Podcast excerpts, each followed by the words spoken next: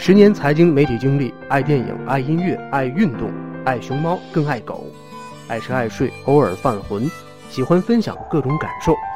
时间追不上白马。这就是小猪混混的个人电台。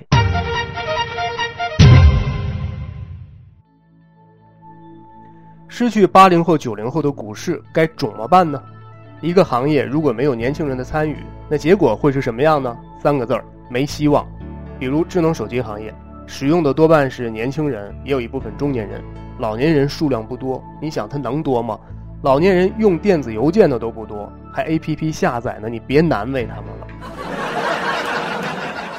就连一批六零后，当年因为不会打字，都曾经是要死要活、哭天喊地的拒绝上网、拒绝用电脑，还教唆其他人少上网、少用电脑。什么用笔头书写的感觉，就像从心里流淌出来的一样，等等。真的，你别扯了。你难道用键盘打字就是用的是自己的爪子、别人的脑子吗？什么逻辑啊，这是？啊，你不用电脑打字，就连最简单的搜狗输入法都用不灵活。你把这写在纸上乱七八糟的文字，让那个速记的小姑娘一行一行的敲入电脑的时候，你是不是有种快感，一种操纵着别人的快感？所以更别说那些五零后、四零后，当然。也有很与时俱进的五零后、四零后，不但能上网打字，移动终端也玩得很熟。可悲的是，这个世界上，有真正发言权的，多半是与当下时代相差二十甚至三十岁的人。所以很多时候，他们跟不上这个时代，制定的政策也多半是，哼，你懂的。说这些肯定会挨骂。最近呢，最火的那个余额宝，最吸引的是哪些人？有没有人做过统计啊？大多数是八零后跟九零后。昨天又出了一个可以投资影视剧的余额宝啊，娱乐宝，当然那个是信托保险相关的一个金融产品，花样的确不少。余额宝可以在短短的九个月的时间之内夺走了中国人投资理财的绝大部分的眼球，主要是它的投资门槛低和天天赚钱的这样的一个效应。根据统计，余额宝用户平均年龄仅二十八岁啊，因为它是规定年满十八周岁实名注册的用户就可以购买余额宝产品。你看，十八岁到三十五岁是最为活跃的余额宝的用户，他们占总用户量的多少比例？我告诉你，百分之八十二点八。其中二十三岁的用户的数量最为庞大，达到了二百零五万人。北京的余额宝的用户的平均年龄是三十二岁。中国的股市从它最初设计上线到如今，它的功劳不言而喻。它在推动中国市场经济的进程和步伐，它也的确成就了一些人，但是。在它的管理的环节、审批的环节的一些灰色的地带，给这个市场带来了一些不可确定的定时炸弹，关联交易、利益寻租，你能想象得到的那些小猫腻儿啊，在这里应有尽有。于是，那些铁公鸡它就是不分红，那些作假的皮包公司它也能上市，那些不干任何正常业务，每年就靠做些假合同、假交易就能操纵股价的公司也依然存在。我们不排除证监会这些年一届又一届。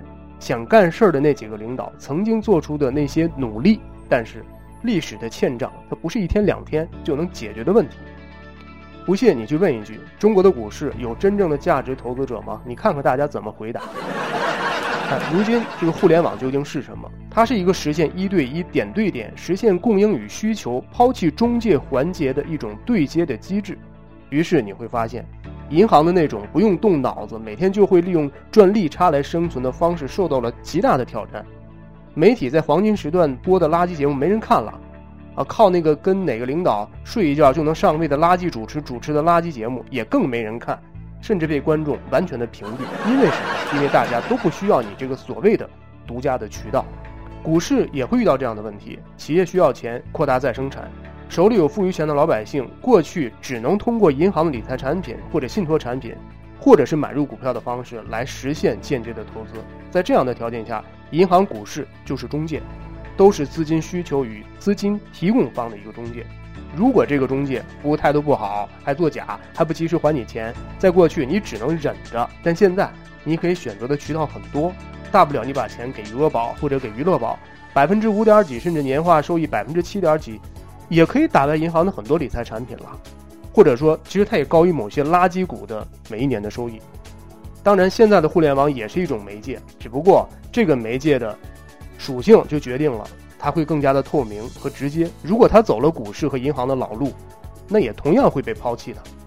所以，中国股市如果想让它更有人气儿、充满青春的朝气蓬勃，需要研究一下如何吸引八零后、九零后的人群啊。能否让他们对你产生信任感？能否让他们也能够从中得到帮助和扶持？能否设立一种特别的与财商教育相匹配的关怀机制，让他们能够最直接的参与到资本市场当中来，找到感觉，分享到这个国家经济成长的成果？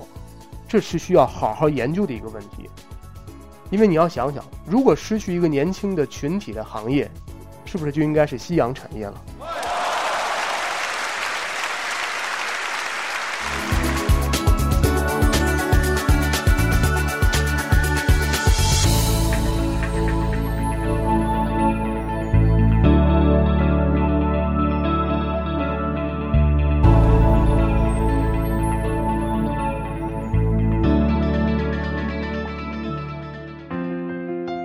十年财经媒体经历，爱电影，爱音乐，爱运动，爱熊猫，更爱狗，爱吃爱睡，偶尔犯浑，喜欢分享各种感受。